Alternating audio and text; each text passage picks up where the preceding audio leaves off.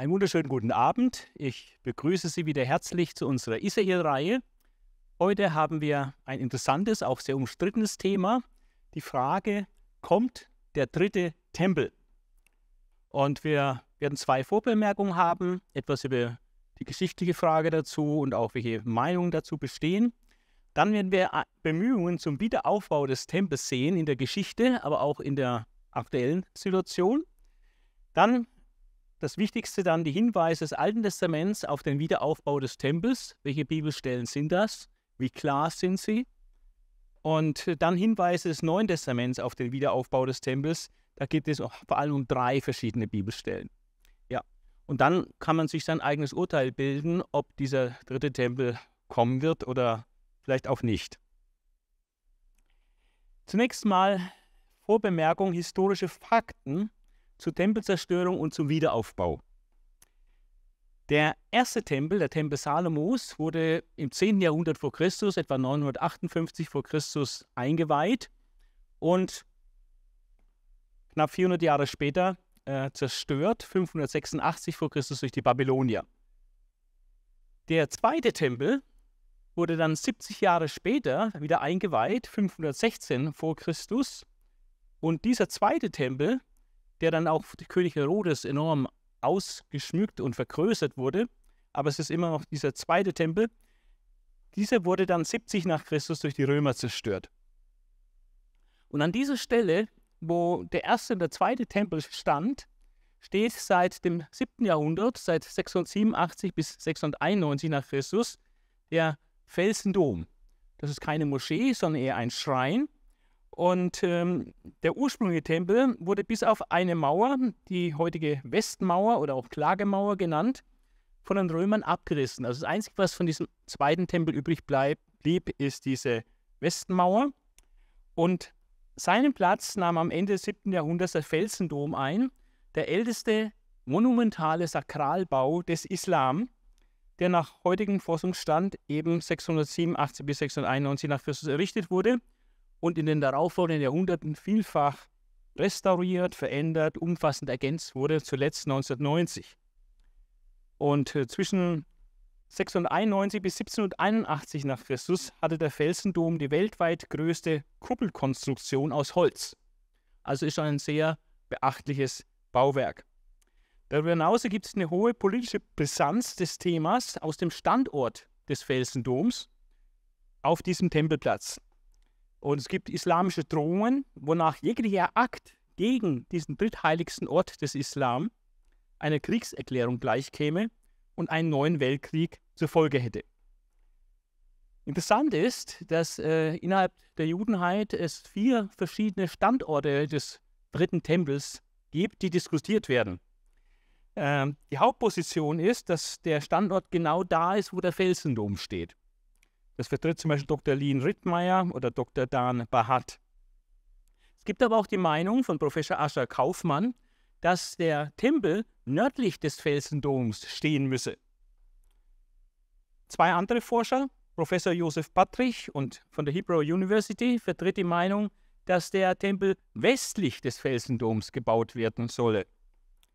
Und andere Ausleger und Forscher, Grant Jeffrey und Tuvia Sagif, die plädieren für einen Standort 100 Meter südlich vom Felsendom. Also von daher könnte der Felsendom vielleicht sogar stehen bleiben. Gleichwohl hat Israel auch 75 Jahre nach seiner Staatsgründung immer noch keine freie religiöse Verfügungsgewalt über den Tempelberg in Jerusalem. Es kam so, dass nur wenige Stunden nach der Eroberung der Altstadt von Jerusalem und des Tempelberges 1967 haben die Israelis um des Friedens willen die religiöse Verwaltung des oberirdischen Teils des Tempelberges an die arabische Wak-Behörde abgegeben und so ist das bis heute. Und seit der Zerstörung äh, des Tempels gibt es die große Sehnsucht nach Wiederaufbau des dritten Tempels. Dazu als Vorbemerkung einige jüdische, christliche und arabische Positionen. Was wird gedacht zu diesem der Bau des dritten Tempels. Seit der Zerstörung Jerusalems 70 nach Christus durch die Römer sind buchstäblich hunderte Millionen von Gebete aufgestiegen zu Gott aus aller Welt, ähm, auf Zettelchen geschrieben oder auch in die Ritze der Klagemauer geschoben, in der Kunst und in der Literatur verarbeitet worden. Der dritte Tempel, auch bekannt unter Hesekiels Tempel, Textstelle werden wir uns noch anschauen, denn Hesekiel hatte diese Tempelvision in Kapitel 40 bis 48. Dieser dritte Tempel ist unter den Juden ein politisch und religiös hochsensibles Thema. Aufgrund der Tora, also der, des Alten Testamentes, beten viele Juden täglich, täglich, dass der Tempel einst wieder dort steht, wo der erste und zweite Tempel stand, welche von den Babylonern bzw. von den Römern zerstört wurde.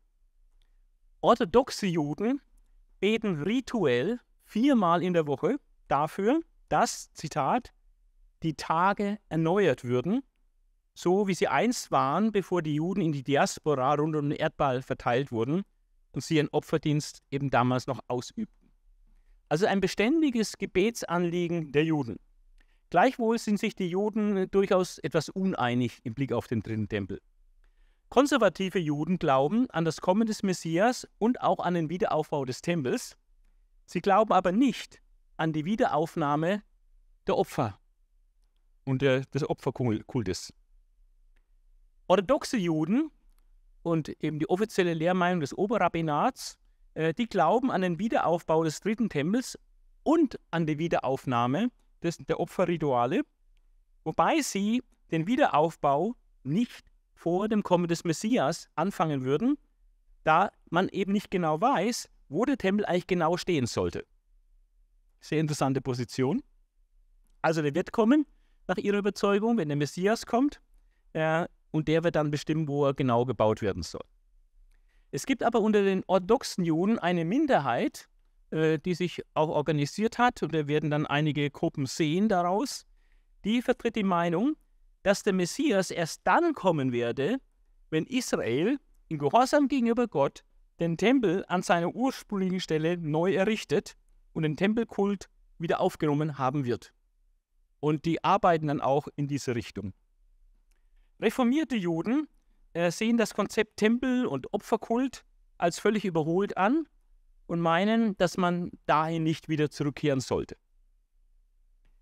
Auch die Christen sind sich völlig uneins, ob der dritte Tempel äh, gebaut werden muss oder nicht oder wird oder nicht.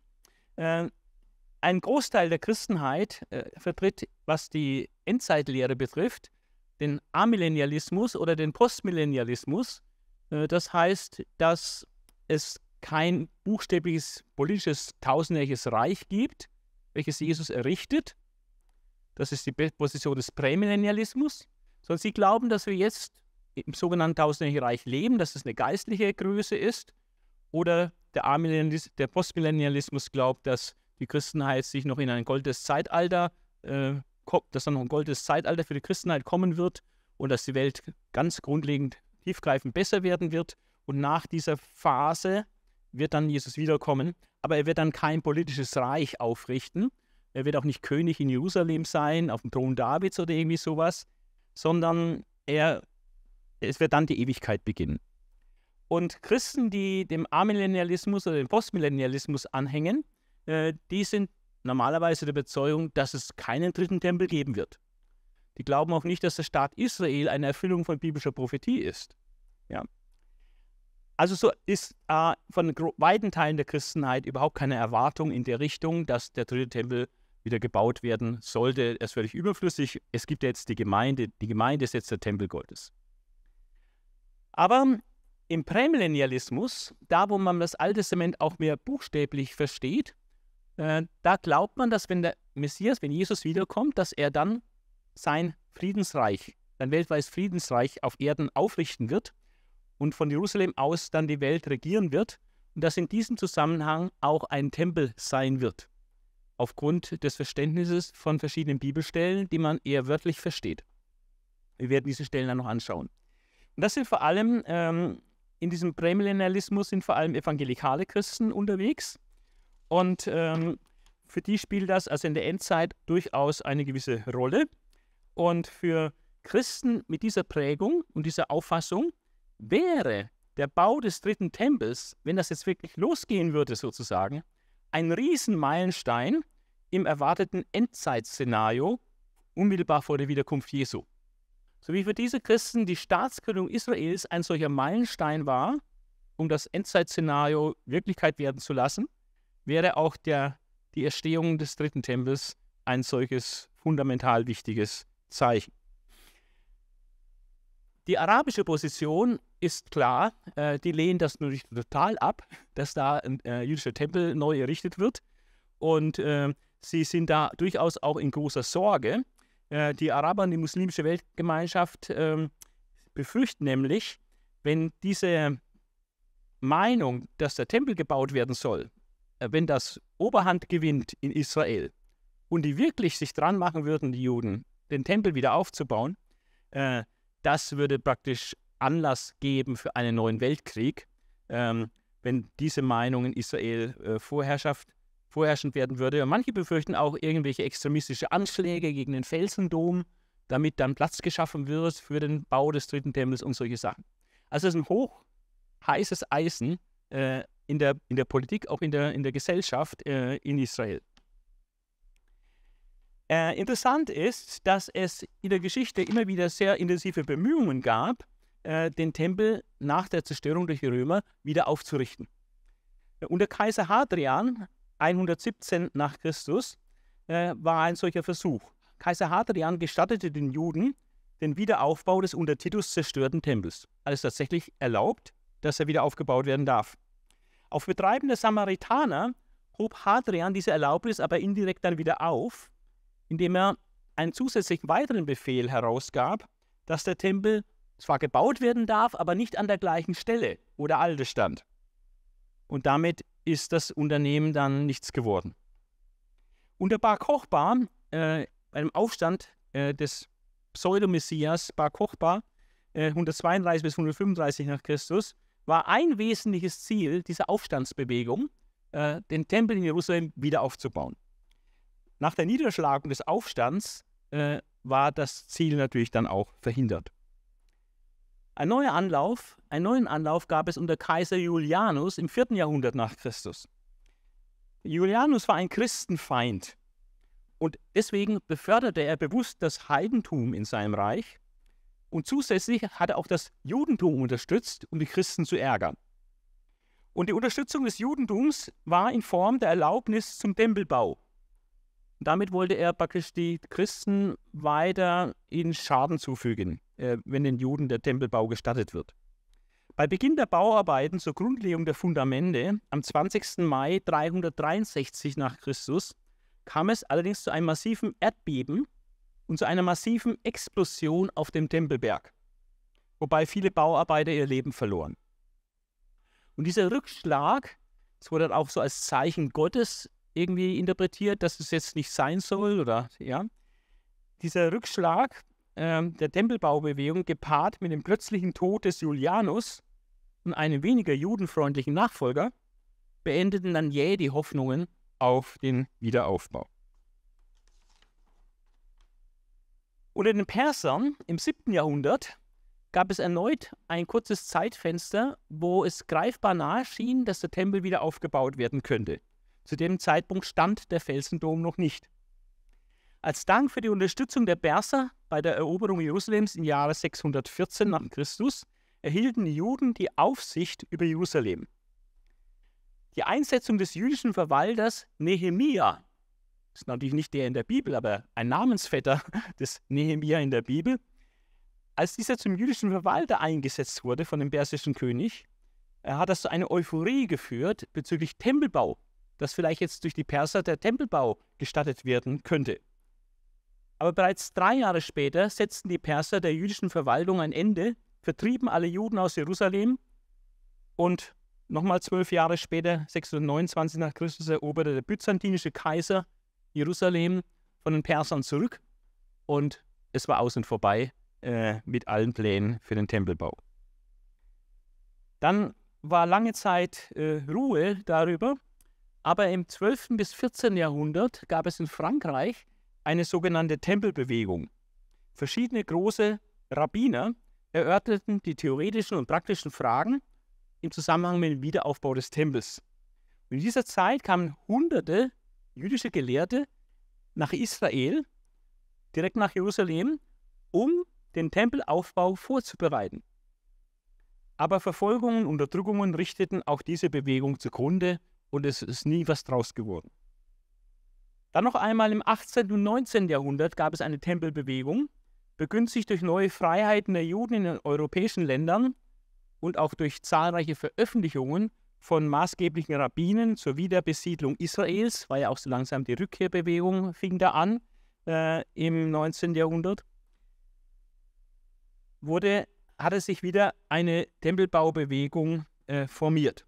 Rabbi Zvi Hirsch, Kalischer, er bat Baron Ascher Anschel Rothschild, das Heilige Land oder zumindest doch Jerusalem bzw. den Tempelberg für eine immense Geldsumme von Ibrahim Bascha, dem König Ägyptens, abzukaufen.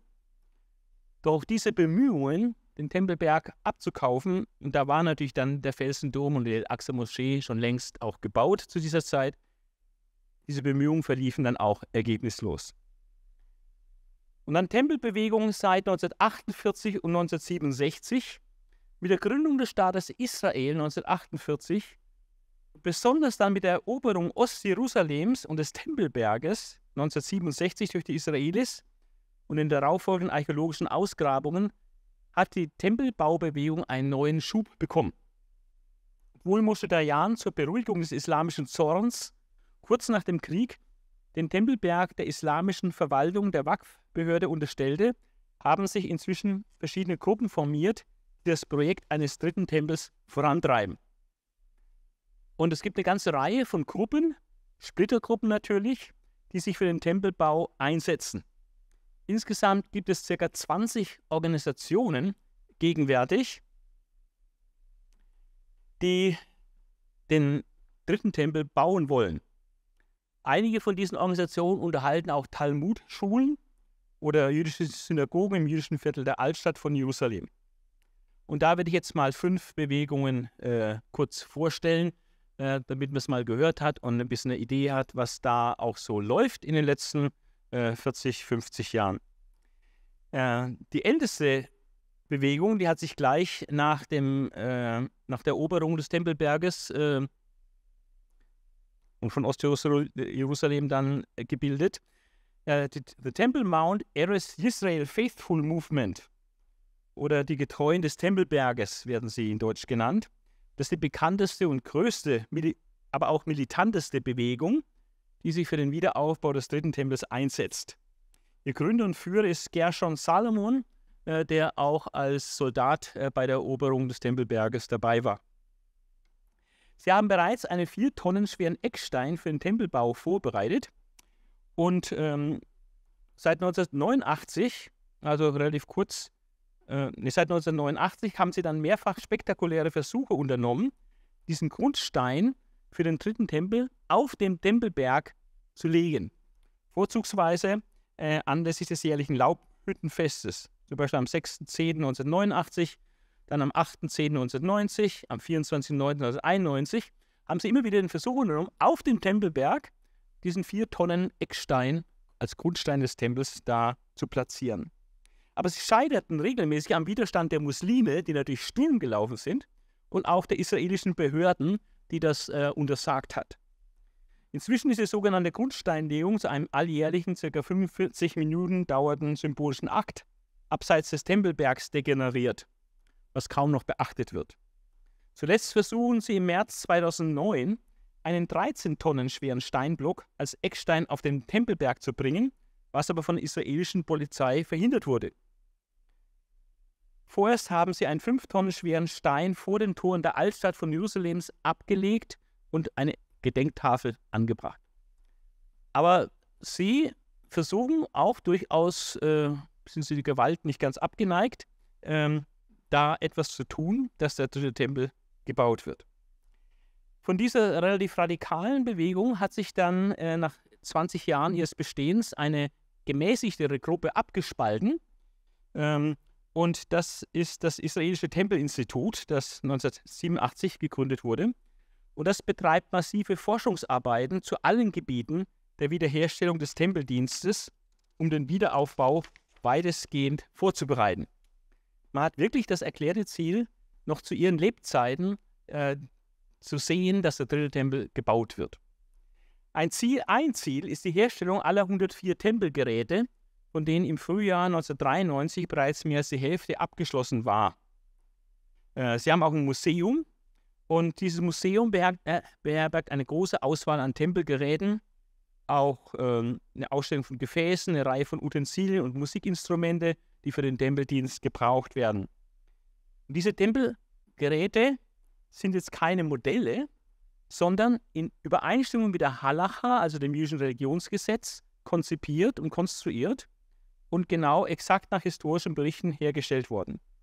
60 von 93 Geräten sind für den Einsatz im neuen Tempel vorgesehen. Also sind schon sehr weit äh, mit dieser Arbeit. Äh, vor einiger Zeit hat sie dann bekannt gegeben, dass die Menora, dieser siebenarmige Leuchter aus purem Gold, auch fertiggestellt sei. Er entspreche exakt den Leuchtern, die in den ersten Tempeln benutzt wurden. Auch haben sie begonnen, Tempeldiener auszubilden und die Fertigung ihrer Garderobe beendet, also die Kleidung Hohen, des hohen Priesters und auch der Priester. Das Institut vertritt eigene Theorien über den genauen Standort des dritten Tempels, also auch da haben sie geforscht, äh, wonach er etwas nördlich oder auch südlich vom Felsendom angesiedelt werden könnte, sodass der nicht abgerissen werden müsste. Dann gibt es die Yeshiva Ateret Kohanim, Krone der Priester. Das ist eine Hochschule für das Talmud- und Bibelstudium zur Ausbildung von Priestern und Leviten zum Tempeldienst. Und zeitweise hatte diese Hochschule bis zu 200 Priesterschüler gleichzeitig. Inzwischen wurden bereits hunderte Männer intensiv ausgebildet und aktiv vorbereitet für diesen zukünftigen Dienst im Tempel. Äh, und auch die benötigte Garderobe ist fertiggestellt. Es gab natürlich eine große Schwierigkeit, dass er für den Priesterdienst nur Nachkommen der, der Priester, der Kohanim, Kohanim in Frage kommt, die also den alten Priestern aus dem Stamm Levi entstammen. Und das schien unmöglich, das zu verifizieren, wer der heute lebenden Juden kommt denn aus dem Stamm Levi. Ähm, es war also eigentlich unmöglich, die Stammeszugehörigkeit über so viele Generationen und Zeiten hinweg festzustellen, aber 1996 meldete das Wissenschaftsmagazin Nature, dass Angehörige des Stammes Levi im Gegensatz zu den anderen jüdischen Stämmen eine ganz spezielle genetische Besonderheit auszeichnet. Und so kann man heute inzwischen wirklich frei, zweifelfrei feststellen, wer aus dem Stamm Levi stammt, also dem Priestergeschlecht angehört und damit letztlich von Aaron, dem Bruder von Moses, abstammt. Und man weiß heute, dass fast ein Zehntel der jüdischen Bevölkerung diesen Priester- und Levitenfamilien angehören. Eine weitere äh, Gruppe ist die Atara Leoshna. Ähm, es gibt eine ganze Reihe von Gruppierungen, die sich Gedanken machen über das äußere Erscheinungsbild des Tempels. Interessanterweise, oder nicht überraschend, will ich mal sagen, weichen dann die Vorstellungen sehr stark voneinander ab. Ähm, es gibt einen Cyber-Tempel im Internet, äh, da kann jeder eintreten und den besichtigen. Ähm, das ist dieses eine Extrem, also praktisch ein digitaler Tempel, in, in dem man dann äh, digital äh, herummarschieren kann. Äh, aber es gibt auch das genaue Gegenstück, es gibt auch ein Modell von, den, von der Tempelvision, die Hesekiel in Kapitel 40 bis 48 gezeigt hat. Und äh, dass da hier ein Tempel im maßstabgetreuen Modell errichtet ist, äh, wo man das genau studieren kann. Also es ist sehr viel Forschungsarbeit hier äh, gewesen.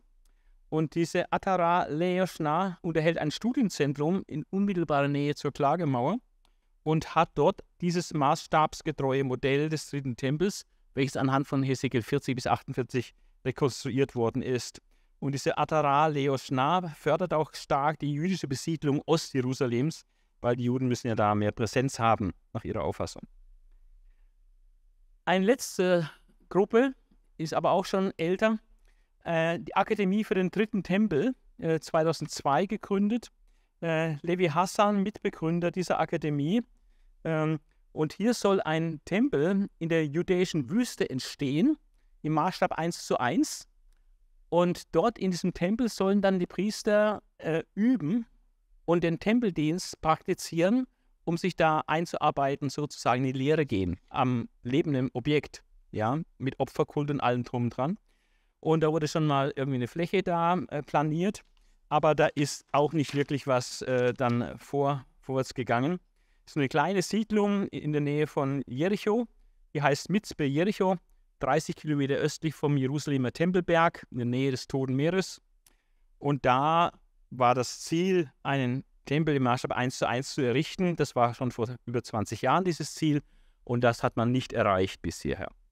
Aber Ziel war dort äh, eben Tempeldiener auszubilden, die an, an diesem Modell maßstabsgetreu 1 zu 1 äh, dann den Tempeldienst äh, üben, äh, praktizieren können. Initiator ist der Rabbi Yehuda Kreuser, äh, der allerdings 2022 dann verstorben ist. Ähm, genau.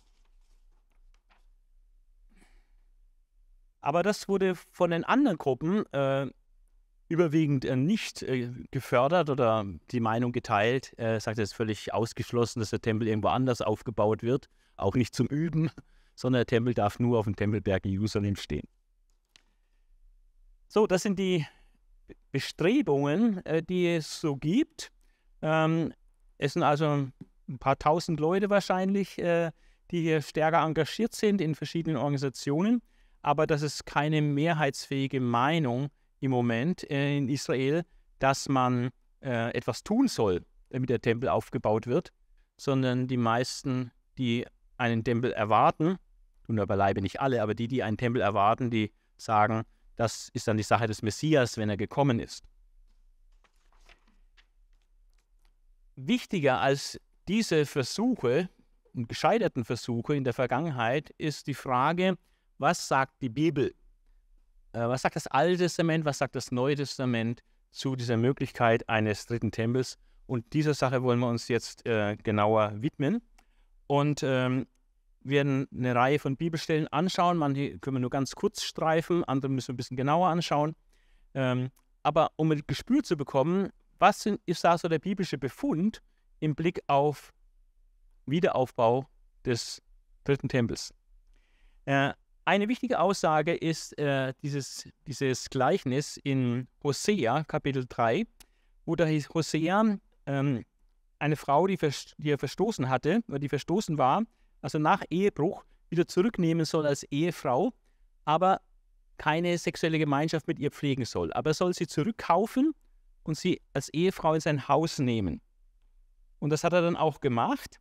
Und diese Aktion war ein Zeichen an Israel für eine prophetische Botschaft, die Hosea hatte. Und die lautet, ich sagte zu ihr, also dieser Frau, die er da wieder zu sich genommen hat, du wirst jetzt lange Zeit bei mir bleiben und dich mit keinem anderen Mann einlassen, also keinen Götzendienst treiben, und auch nicht, also nicht fremd gehen. Auf Israel bezogen wird es bedeuten, keinen Götzendienst treiben. Auch ich werde nicht mit dir schlafen. Denn genauso wird es den Israeliten gehen. Äh, diese Ehe, diese zweite Ehe mit dieser ehebrecherischen Frau, die aber ohne sexuelle Kontakte dann läuft, äh, diese zweite Ehe soll ein Zeichen sein für Israel. Denn genauso wird es den Israeliten gehen. Sie werden eine lange Zeit ohne König und Obere bleiben, ohne Schlachtopfer und Kultstein, ohne Priesterorakel und Götzenbild.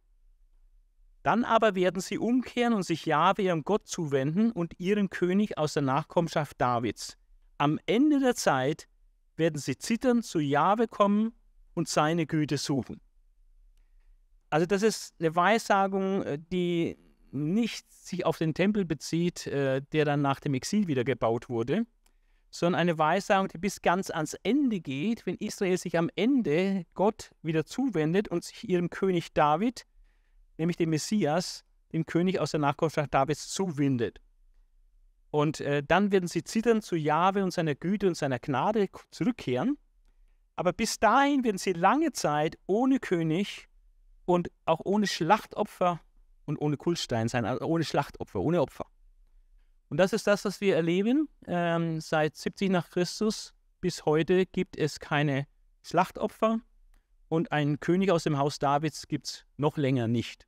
Ja, gibt es also nicht seitdem Israel in die babylonische Gefangenschaft geführt wurde, gibt es keinen König mehr aus dem Haus Davids. Ja. Und diese Stelle lässt vermuten, wenn es heißt, es wird lange Zeit ohne Opfer und König sein, dass diese Zeit irgendwann auch mal zu Ende geht und dass dann nicht nur ein König wieder da sein wird, nämlich der Messias, sondern auch dann wieder Opfer, sprich ein Tempel.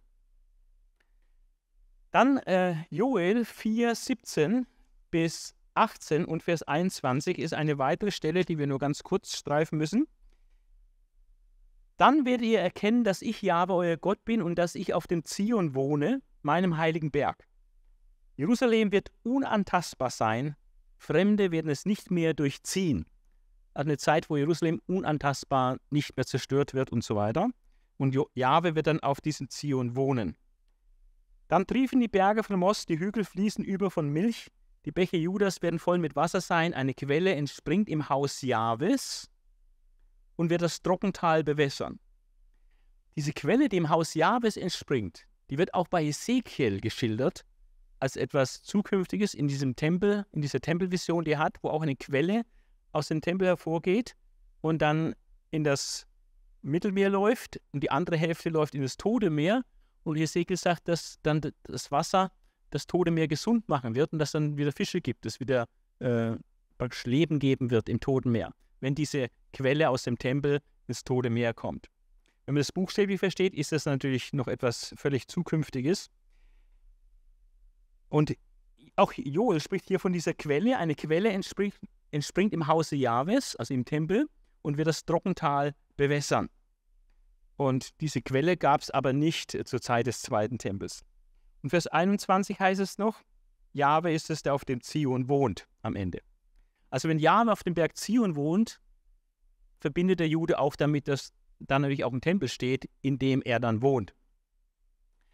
Äh, Jesaja hat äh, die Erhöhung des Tempelbergs geweissagt und äh, wortwörtlich, fast wortwörtlich gleich hat es auch sein Zeitgenosse Micha geweissagt. Das ist die nächste Stelle, zu der wir kurz äh, gehen werden.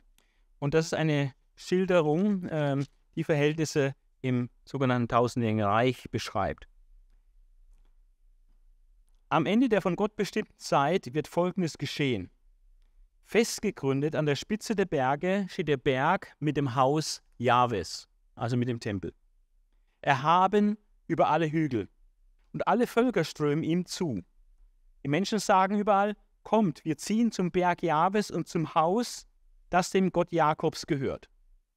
Also zum Berg Jahwes, das Jerusalem, und zu dem Haus, das Jahwe gehört, zum Tempel. Er soll uns lehren, was recht ist. Was er sagt, wollen wir tun. Denn von Zion geht die Weisung aus, von Jerusalem das Wort Jahwes. Er spricht Recht im Streit der Völker, also hier regiert Gott dann die Völker. Er weist viele Nationen zurecht, das ist eine Weltherrschaft von Jerusalem aus. Und dann, wenn diese Zeit gekommen ist, dann schmieden sie die Schwerter zu Pflugscharen um, die Speere zu Messern für Winzer. Kein Volk greift mehr das andere an und niemand lernt mehr für den Krieg. Also das Ende aller Kriege.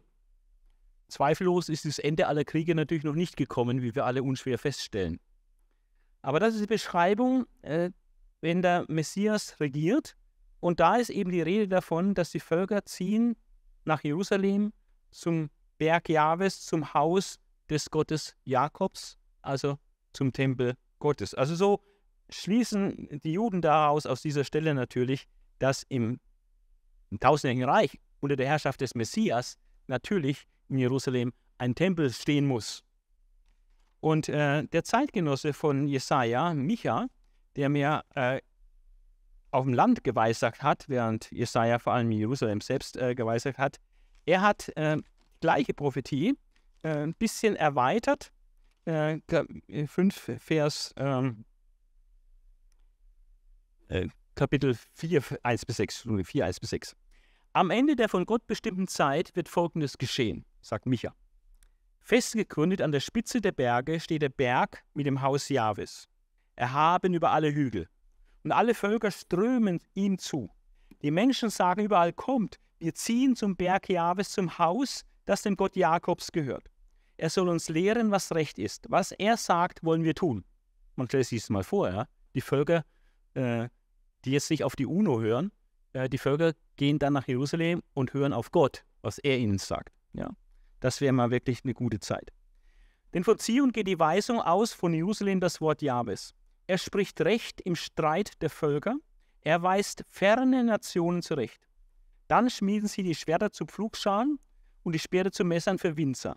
Kein Volk greift mehr das andere an und niemand übt mehr für den Krieg. Jeder wird in Frieden bei seinen Weinstöcken und Feigenbäumen leben. Niemand wird aufgeschreckt, denn Jahwe, der allmächtige Gott, hat es gesagt. Ja, jedes Volk dient seinem eigenen Gott, wir aber gehören für immer Jahwe, unserem Gott. Es kommt der Tag, spricht Jahwe, da hole ich die hinkenden und vertriebenen Schafe zusammen, alle, denen ich übel mitgespielt habe. Ja. Die Hinkenden mache ich zu dem heiligen Rest und die Schwachen zu einem mächtigen Volk. Dann wird Jahwe auf dem Zionsberg für alle Zeiten König über sie sein. Also diese Prophetie, die Jesaja und auch Micha äh, teilweise wortwörtlich völlig übereinstimmend hat, äh, spricht von dieser Erhöhung des Tempelbergs äh, in der Zukunft, in der messianischen Zeit und dass die Völker dorthin strömen und Weisung von Gott bekommen. In Jesaja 60 äh, haben wir das Kapitel, wo die Umstände und die Situation im tausendjährigen Reich beschrieben wird und eine ganze äh, Reihe äh, von Sachen wird da beschrieben Jesaja 60, dass die Israeliten zurückkehren, dass überschwängliche Freude ist, das Ende von Trauer und Leid, dass viel Reichtum und Schätze nach Jerusalem gebracht werden, dass die Heiden Gottes Lob verkündigen. Jahwe wird geehrt sein. Die Nationen dienen Israel. Gott wird gnädig sich erbarmen über Israel, statt wie in der Vergangenheit, wo er auch göttlichen Zorn über Israel gehabt hat. Dann Gericht und Verwüstung über dienstunwillige Nationen, also Nationen, die sich weigern, Gott und Israel zu dienen, werden gerichtet. Ähm, Israel erfährt Gott als Erlöser. Es wird Frieden sein und Gerechtigkeit, Gewalt und schadenfreie Zone äh, in Jerusalem und so, so weiter. Das Volk wird gemehrt. Volk Israel besteht aus lauter Gerechten. Also eine fantastische Zeit, die Zeit des Friedensreiches unter dem Messias. Und in dem Zusammenhang, wo in Kapitel 60 ganz ausführlich eben die Situation des Millenniums beschrieben wird, dort haben wir in den Versen 3, äh, Vers 7 und 13 haben wir eine Aussage über den Tempel. Und das möchte ich lesen. Alle Schafherden Kedar sammeln sich bei dir, die Schafbürger von Nebajot stehen in deinem Dienst, als angenehme Opfer kommen sie auf mein Altar. So ehre ich mein herrliches Haus. Also im Kontext dieses tausendjährigen Reiches gibt es offensichtlich einen Tempel mit Opfern, so wird es hier geschrieben. In Vers 13 heißt es, die Pracht des Libanon wird zu dir gebracht, Zypressen, Platanen, Wacholderbäume, den Ort meines Heiligtums, das Heiligtum ist natürlich der Tempel, den Ort meines Heiligtums sollen sie schmücken, sollen den Platz für meine Füße zieren. Ja? Also diese Stellen beinhalten, äh, dass es dann in Jerusalem des Tausendjährigen Reichs einen Tempel gibt. Jeremia 31 ist auch eine interessante Stelle. Äh, auf die ich erst heute gestoßen bin. Äh, ich bin noch nicht, nicht so bewusst wahrgenommen. Aber auch hier ist indirekt eine Aussage über den Tempelbetrieb. Passt auf, es kommt die Zeit, spricht Jahwe, da wird diese Stadt für Jahwe wieder aufgebaut. Also Jerusalem. Es geht um Jerusalem. Jerusalem, was zerstört werden wird, aus der Perspektive Jeremias, wird es in der Zukunft zerstört werden durch die Babylonier. Und jetzt wird der Wiederaufbau Jerusalems äh, verheißen. Da wird diese Stadt für Jahwe wieder aufgebaut vom Hananel-Turm bis zum Ecktor. Und die Messschnur führt geradeaus weiter über den Gareb-Hügel und biegt dann nach Goa ab. Das ganze Tal, in das man die Altarasche und das Aas hinaus schafft und alle Terrassen bis zum Kidronbach und zum Rosttor im Osten, werden für Jahwe heilig sein. Das ganze Stadtgebiet hier und das Tal äh, wird heilig sein. Und jetzt kommt eine Aussage, äh, die unglaublich ist. Nie mehr wird das alles niedergerissen und nie wird es zerstört. Also, von welchem aufgebauten Jerusalem spricht hier Jeremia? Das Jerusalem, was äh, von der Rückkehrgeneration errichtet wurde und auch von Nehemia wieder aufgebaut worden ist, dieses Jerusalem ist 70 nach Christus zerstört worden von Römern und immer wieder auch in Schutt und Asche gelegt worden in der Geschichte. Ja, aber hier ist verheißen, nie mehr wird das alles niedergerissen und nie wird es zerstört. Am Zusammenhang mit dieser Stadt Jerusalem ist von Opferasche die Rede, die da hinausgetragen wird. Das beinhaltet, dass wohl ein Tempel existiert, in dem Opfer verbrannt werden. Aber das ist nur eine kleine Randnotiz. Äh, die stärkste Stelle im Alten Testament äh, für einen zukünftigen Tempel ist die Tempelvision Hesekiels in Hesekiel 40 bis 48. Und ähm, das ist ein ganz umfangreicher Text, äh, ist ein, insgesamt neun Kapitel, äh, beinhaltet diese äh, Tempelvision. Und äh, die ist natürlich auch theologisch und auslegungstechnisch sehr umstritten, ähm, wie wir gleich sehen werden. Es gibt da verschiedene Grundanschauungen. Ja, aber was beinhaltet sie? Es ist eine extrem penible, genaue Beschreibung äh, von einer riesigen Tempelanlage mit mehreren Vorhöfen und Toren und Gebäuden. Die werden alle penibelst beschrieben äh, mit Maßangaben, äh, wie hoch, wie breit, welche Materialien, wie viele Stufen da und so weiter. Äh, also unglaublich äh, penibel. Es gibt nur vergleichbar vielleicht die Beschreibung der Stiftshütte damals, als die gebaut wurde unter Mose, die auch extrem ausführlich beschrieben wird. Und so ist es auch mit dieser Tempelvision, dieser Tempelanlage, die extrem ausführlich beschrieben wird bei Hesekiel. Und in Hesekiel 43, da will ich einige Verse lesen, äh, wird zusammenfassend zu dieser Vision, die Hesekiel hier vor dieser Tempelanlage bekommt, äh, wird gesagt, Du Mensch, sagt er, hier ist der Ort, wo mein Thron steht, also der Thron Gottes, und der Ort, wo meine Füße stehen, hier mitten unter den Israeliten will ich für immer wohnen. Nie mehr werden die Leute von Israel oder ihre Könige meinen Namen besudeln, weder durch ihre sexuelle Unmoral noch durch die Leichen ihrer Könige, die sie in meiner Nähe bestatten. Sie haben ihre Paläste neben meinen Tempel gebaut und Tür an Tür mit mir gewohnt, sodass nur eine Wand zwischen uns war, und sie besudelten so meinen heiligen Namen durch ihre abscheulichen Taten. Deshalb habe ich sie in meinem Zorn vernichtet. Das war die Zerstörung des Tempels und Jerusalems durch die Babylonier. Doch jetzt werden sie ihre sexuelle Unmoral und die Leichen ihrer Könige von mir fernhalten, und ich werde für immer unter ihnen wohnen. Also Gott verheißt es, dass er für immer unter seinem Volk wohnen wird. Du Mensch, beschreibe den Leuten von Israel das Haus, das du gesehen hast. Wenn sie die Ausmaße dieses Plans verstehen, werden sie sich ihrer Sünden schämen. Und wenn sie sich all dessen schämen, was sie getan haben, dann schildere ihnen den Bau, den Plan des Hauses in allen Einzelheiten, seine Einrichtung und Zugänge, alle seine Anordnungen und Vorschriften, zeichne es vor ihren Augen auf, damit sie alle Anordnungen und Vorschriften künftig genau befolgen. Das Gesetz für den Tempelbezirk lautet, der gesamte Bezirk auf der Kuppe des Berges, der Tempelberg, wo jetzt die, die El-Aqsa-Moschee und der Felsendom steht, der gesamte Bezirk auf der Kuppe des Berges ist mir geweiht und heilig. Das ist das grundlegende Gesetz für den Tempel. Und dann werden viele äh, weitere Details beschrieben, die Opfer und so weiter, die verschiedenen Tore, Vorschriften für die Leviten, für die Priester und so weiter. Und es gibt auch einen Fürsten, der das königliche Amt, das Fürstenamt mit dem Priesteramt vereinigt. Also es sind Dinge, die so in der Geschichte auch noch nie da waren. Ähm, und dann wird auch geschildert die Landverteilung dann in jener Zeit, wie das, die Stämme Israels in, in Streifen geschnitten, das Land vom Libanon bis äh, zum Bach Ägyptens besiedeln und in der Mitte Jerusalem und der heilige Bezirk mit einem Gebiet für die Priester und Leviten und das Gebiet für den Messias und so. Also äußerst diffizil, hunderte von Einzelheiten und Maßangaben.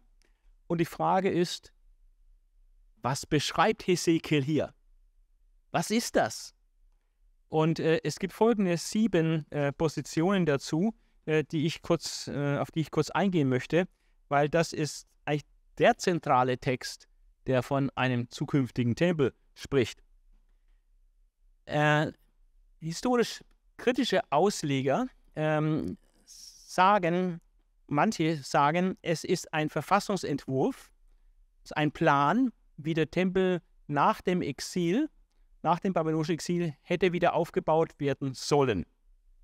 Also ein sehr großartiger Entwurf für die Tempelanlage nach dem Exil. Allerdings ist klar, dass der Tempel, der wirklich aufgebaut wurde, ähm, unter ähm, Zerubabel, ja, dass dieser Tempel natürlich in keinster Weise diesen Angaben in diesem Entwurf entspricht. Also Unterschiede sind gewaltig, ja. Das ist völlig eine kleine mickrige Sache gegen die Anlage, die hier der Hesekiel beschreibt. Also ein Verfassungsentwurf für die Zeit nach dem Exil. Ähm, in der Geschichte ist der allerdings so nicht realisiert worden. Äh, Historisch-griechische Theologen vertreten das. Ähm, man versteht dann den Text buchstäblich und zeitgeschichtlich, dass Ezekiel eben in seine Zeit, damit auch in die Zeit des Exils und die nachexilische Zeit hineinspricht. Und ähm, man argumentiert mit der zeitgeschichtlichen Motivation der Aussagen. Der Tempel war zerstört, also muss der Tempel wieder gebaut werden. Es geht um den zweiten Tempel. Ähm, man weiß auch durch die Geschichte, der zweite Tempel wurde tatsächlich auch wieder gebaut, allerdings mit völlig gravierenden Unterschieden zu der Beschreibung, die wir hier bei Ezekiel finden. Also die Unterschieden, also abgesehen davon, dass ein zweiter Tempel gebaut wurde und dort Opfer stattgefunden haben, gibt es fast keine Gemeinsamkeiten zwischen der Beschreibung, äh, die Ezekiel bringt, und dem, was wirklich gebaut wurde. Und deswegen gibt es eine andere Auffassung, die sagt, ähm, das ist gar kein ernst gemeinter Entwurf, sondern ähm, es ist eine religiöse Utopie. Der Verfasser entwirft ein, ein Wunschdenken, ein, ein, eine, ein Utopia, ein Tempelutopia, ohne einen Weg zur Realisierung dieser Wunschvorstellungen aufzuzeigen. Also der Tempel, der hier geschildert wird, ist viel zu groß, viel zu komplex. Eine Erfüllung ist überhaupt nicht zu erwarten. Äh, das ist einfach ein Wunschtraum. Auch hier versteht man äh, den Text natürlich buchstäblich, dass hier wirklich von einer Tempelanlage gesprochen wird, aber man versteht den Text äh, nicht zeitgeschichtlich mit einer exakten Relevanz in der damaligen Zeit, sondern einfach literarisch. Es ist einfach eine Fiktion. Ja, eine wundervoll konstruierte äh, Tempelkomplex ähm, als ein fernes Ziel, als ein Utopia, was aber völlig aus der Wirklichkeit ist und äh, nicht realisiert werden kann. Die Realitätsferne der Aussagen zeigt, dass es eine Utopie ist. Ähm, und die Geschichte zeigt, dass der zweite Tempel ja in keinster Weise so war, wie das hier in Ezekiel vorgestellt wird. Also diese ersten beiden äh, Auslegungsmodelle von historisch-griechischen Auslegern sind nicht gerade, sagen wir so, ähm, was man sich jetzt so vorstellt, äh, was das Wort Gottes uns sagt. Ähm, die Hauptdeutung ähm, der Tempelvision sowohl im Judentum als auch ähm, in weiten Zweigen der Christenheit ist, dass diese Tempelanlage von Gott tatsächlich so gemeint ist und dass diese Tempelanlage erfüllt werden wird im Millennium, also ins, im sogenannten tausendjährigen Reich unter der Herrschaft des Messias. Also in der Zeit des Messias, im Millennium, wird Israel als Nation im Heiligen Land mit Tempel, Ritus und blutigem Opferkult neu belebt es wird das alles wieder geben. Vertreter dieser Auffassung sind äh, neben äh, den orthodoxen Juden ähm, vor allem bibeltreue prämillennialistische Theologen. Ähm, zum Beispiel hat Professor Dr. Samuel Külling in seinem äh, Heft Fundamentum äh, mehrere Beiträge verfasst, äh, wo er dieses Verständnis ähm, untersucht und sagt, es geht nur ein buchstäbliches Verständnis. Also ein symbolisches Verständnis oder zu sagen, es ist eine reine Utopie, äh, das ist einfach nicht angemessen und das passt gar nicht. Ähm, die Hermeneutik, also die äh, Auslegungsprinzipien, die hinter diesem Verständnis stecken, ist buchstäblich prophetisch. Also nicht buchstäblich zeitgeschichtlich oder buchstäblich literarisch, sondern buchstäblich prophetisch. Es ist buchstäblich gemeint und es ist Prophetie, es ist Gottes Wort für die Zukunft. Israels Bundesverheißungen werden hier nicht geistlich in der Gemeinde realisiert. Das ist die, der Auslegungsmechanismus, der dahinter steckt.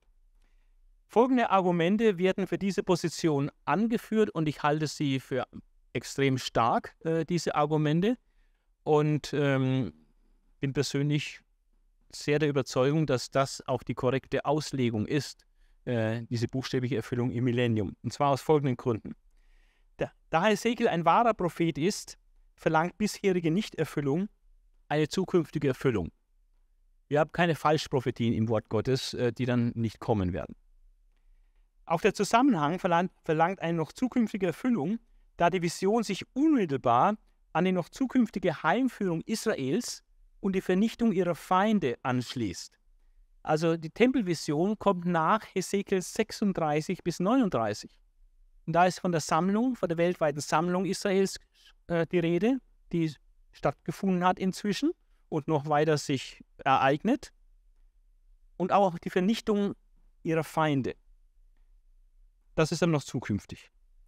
Dann die buchstäbliche Erfüllung anderer Weissagungen in Ezekiel 1 bis Kapitel 33 legt die buchstäbliche Erfüllung von Kapitel 40 bis 48 nahe. Die Anwendung des Literalprinzips, also dass das, was buchstäblich verstanden werden kann, auch buchstäblich zu verstehen ist.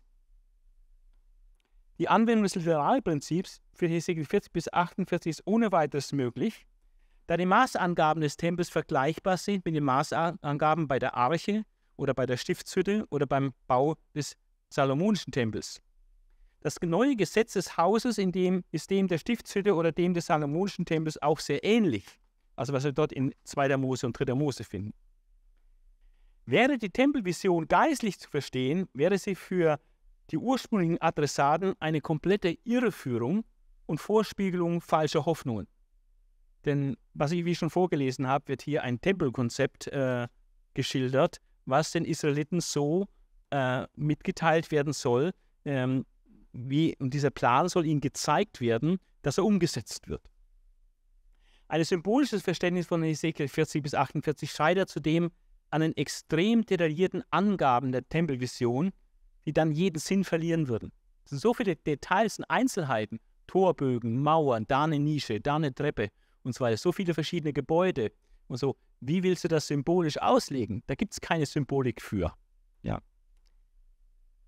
Külling schreibt so viele Einzelheiten zu Tempel- und Opferdienst, dass eine rein bildliche Auffassung völlig unmöglich ist. Es sei denn, man übersehe einfach vieles.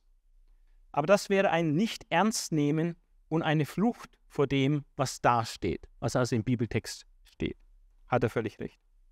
Israels Opferdienst hatte was ist der Haupteinwand? Äh, warum soll es einen Tempel geben, wenn doch Jesus das allgenügsame, alleinige Opfer für die Sünden war? Äh, hier kann man erwidern, Israels Opferdienst hatte ja noch nie wirklich erlösende Funktion, sondern war vorausblickend auf das Opfer Jesu. Entsprechend könnte es im Millennium, ähm, vor, bevor das, was in Offenbarung 21 steht, ähm, eine rückblickende Funktion haben wie das heutige Abendmahl wie das heutige Abendmahl auf das Opfer Jesu zurückschaut, so kann, können auch die Tieropfer, die vorher auf das Opfer Jesu vorausgeschaut haben, im Millennium auch, auch auf das Opfer Jesu wieder zurückschauen. Hesekiels Tempel zeichnet sich durch etliche Auslassungen aus, die nur durch das messianische Zeitalter erklärbar scheinen. Es fehlt zum Beispiel eine Bundeslade, es gibt keinen Gnadenthron, keine Cherubim, keinen Rauchopferaltar, keinen Leuchter, keinen Schaubrottisch, keinen Vorhang und hohen Priester. Also es passt auch nicht zum traditionellen Tempelkultus. Es ist ein, ein neuer Kultus, der in bestimmten wesentlichen Zügen auch anders ist als das bisherige. Also das ist die Hauptposition, dass man diesen, diese Tempelvision Hesegels als äh, Tempel des tausendjährigen Reiches versteht, in einem buchstäblichen Sinne.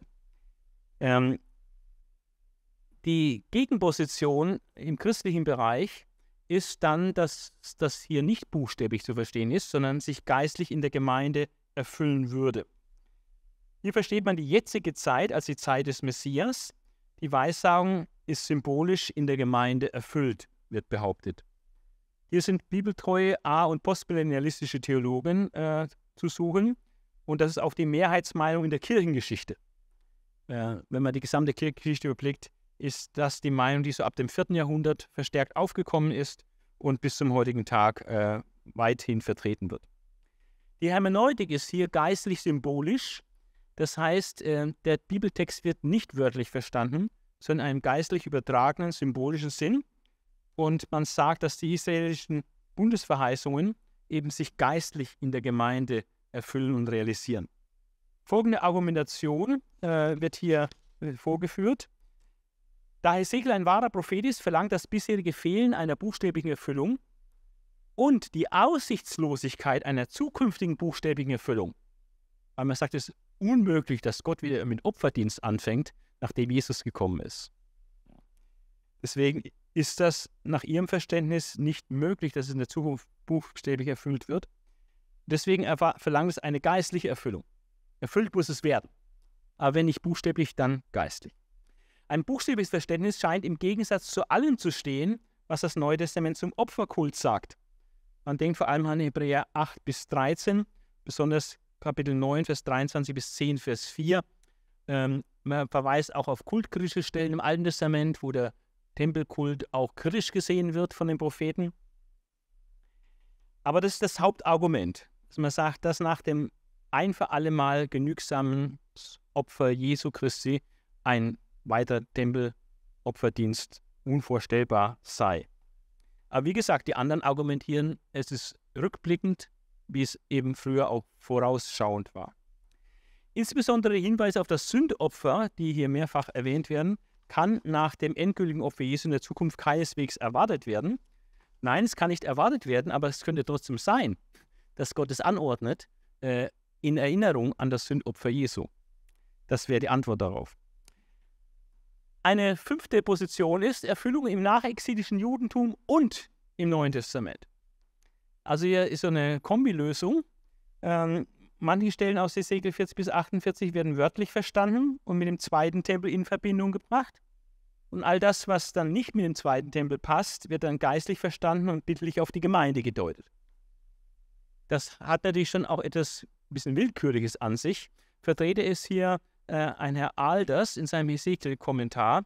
Und es ist praktisch eine Kompromisslösung. Also E ist eine Kompromisslösung aus, aus A und D. Die Hermeneutik dahinter ist buchstäblich und geistlich prophetisch. Also man kombiniert das. Israels Bundesverheißungen sind geistig in der Gemeinde realisiert und realisieren sich für Israel auch in der Gemeinde. Also man hat hier kein Verständnis, dass Israel noch eine Sonderrolle spielt im Plan Gottes. Die sechste Position ist Erfüllung im nachexilischen Judentum, also praktisch eben im zweiten Tempel, wie äh, auch bei A oder, oder E. Äh, Erfüllung im nachexilischen Judentum und zukünftig im Kontext der weltweiten Sammlung Israels und des Friedensreichs und des Messias. Also hier versteht man die Sache nur buchstäblich, aber zweigeteilt.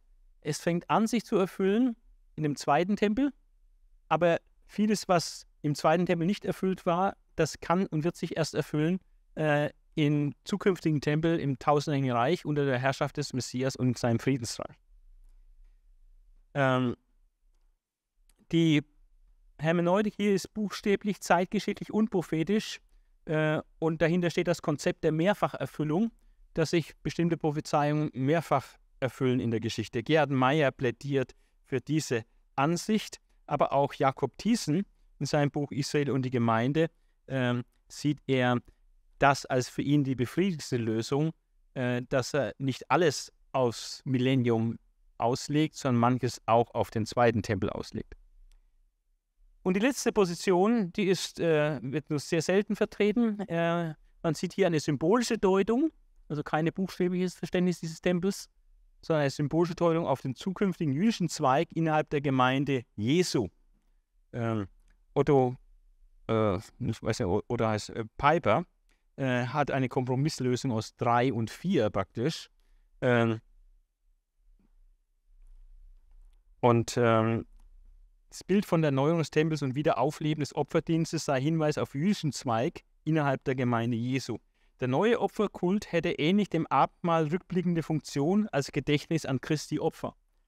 Also wird praktisch gesagt, im Millennium werden die Christen ja auch mit Christus herrschen und für die Juden wird es auch einen Tempel geben. Ja, für die gläubigen Juden dann. Ja. Symbolische Deutung auf zukünftigen jüdischen Zweig innerhalb der Gemeinde Jesu. Die Nächste Stelle im Alten Testament, die wir betrachten müssen, ist Daniel 9, Vers 25 bis 27 und eine Stelle noch aus Daniel 12, Vers 11.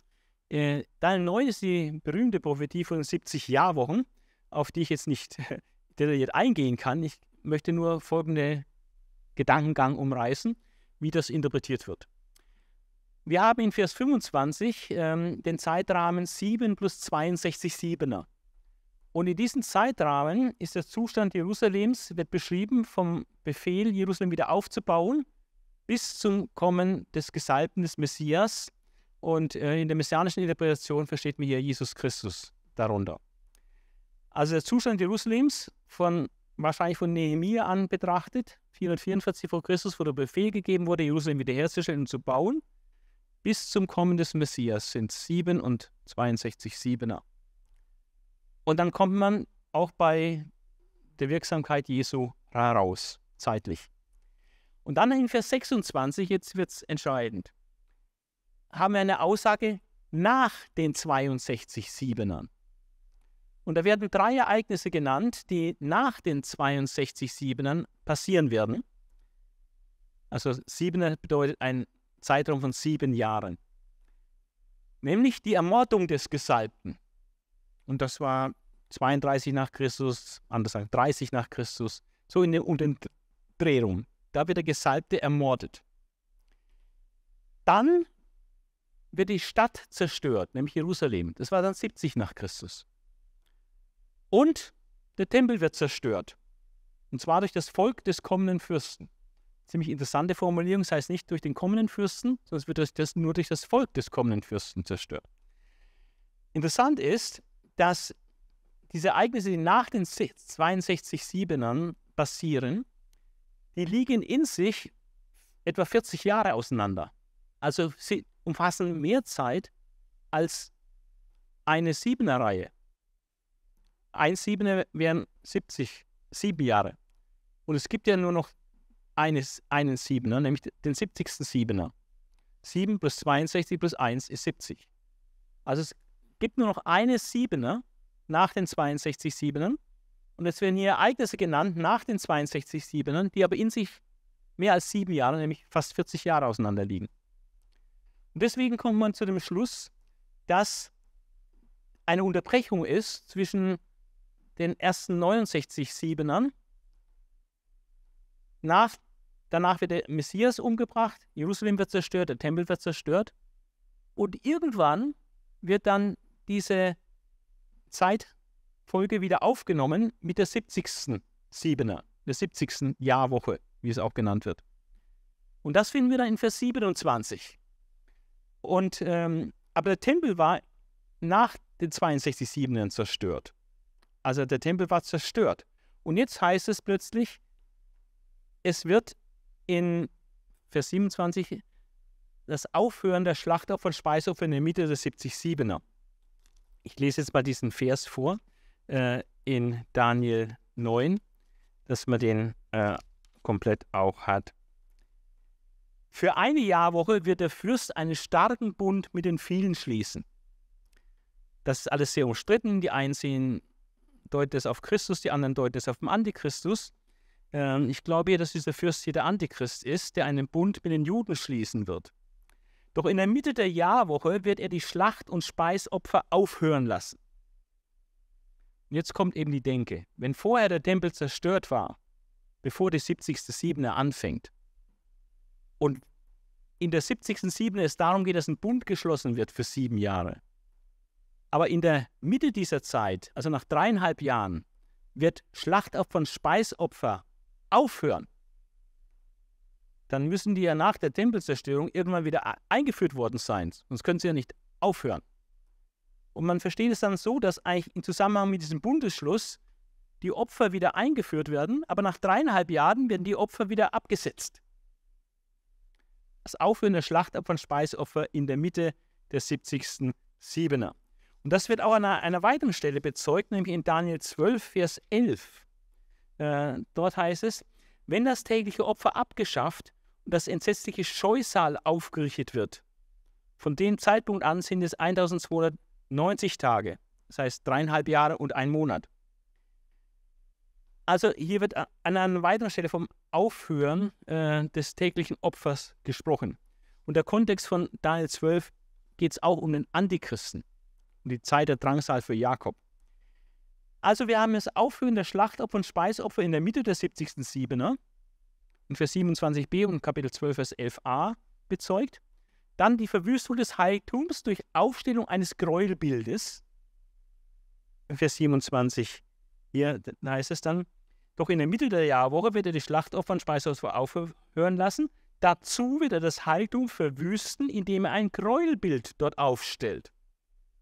Also in dem Heiligtum, wo vorher geopfert wurde, wird jetzt ein Gräuelbild aufgestellt. Und das ist auch das, was in Kapitel 12 steht, ja, mit dem Gräuelbild. Ähm, wenn das tägliche Opfer abgeschafft wird und das entsetzliche Scheusal-Gräuelbild aufgestellt wird. Und schließlich wird die beschlossene Vernichtung auch ihn selbst treffen, also diesen Fürsten, der diesen Bund geschlossen hat und wahrscheinlich auch für die Absetzung der Schlachtopfer und Speisopfer verantwortlich war der das Gräuelbild aufgestellt hat.